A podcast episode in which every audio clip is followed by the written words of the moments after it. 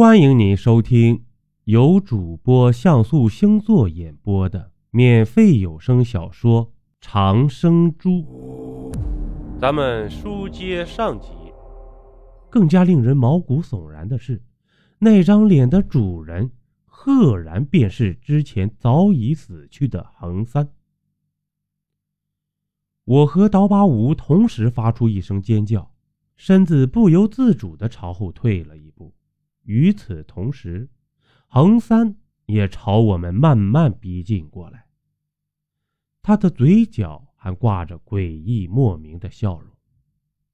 这时候，我也已经回过神来了，手中抄起了一柄铁锤，蓄势待发。横三口中发出一声低吼，紧接着便张开血盆大口朝我扑了过来。我嘴角划过一丝冷笑，与此同时，手中的铁锤猛地朝着横三砸了过去。鲜血如喷泉般从横三的脑袋上喷射而出，他发出“啊”的一声怪叫之后，身体猛地向后跌去。我见状却不敢懈怠，手中使足了劲儿，再次朝他猛砸了过去。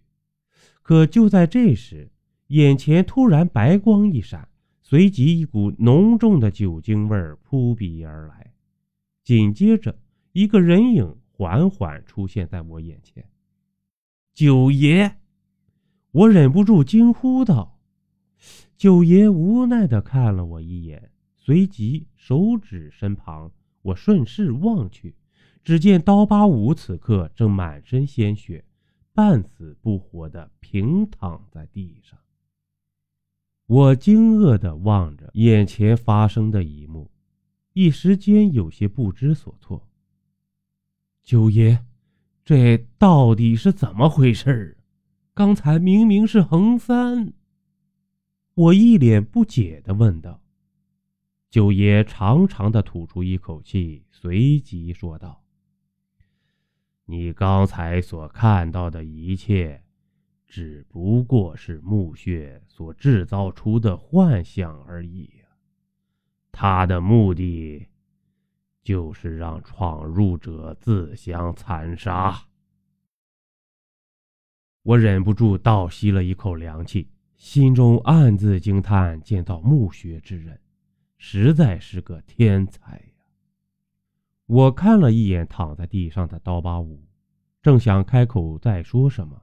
九爷突然手一挥，示意我别说话了。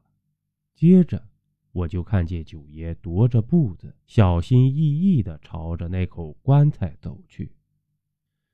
九爷围绕棺材走了几圈，随后在我惊愕的目光中伸出一只手，猛地一拍棺材侧面，顿时从棺材内部传来“咣当”一声，我下意识地扑倒在地。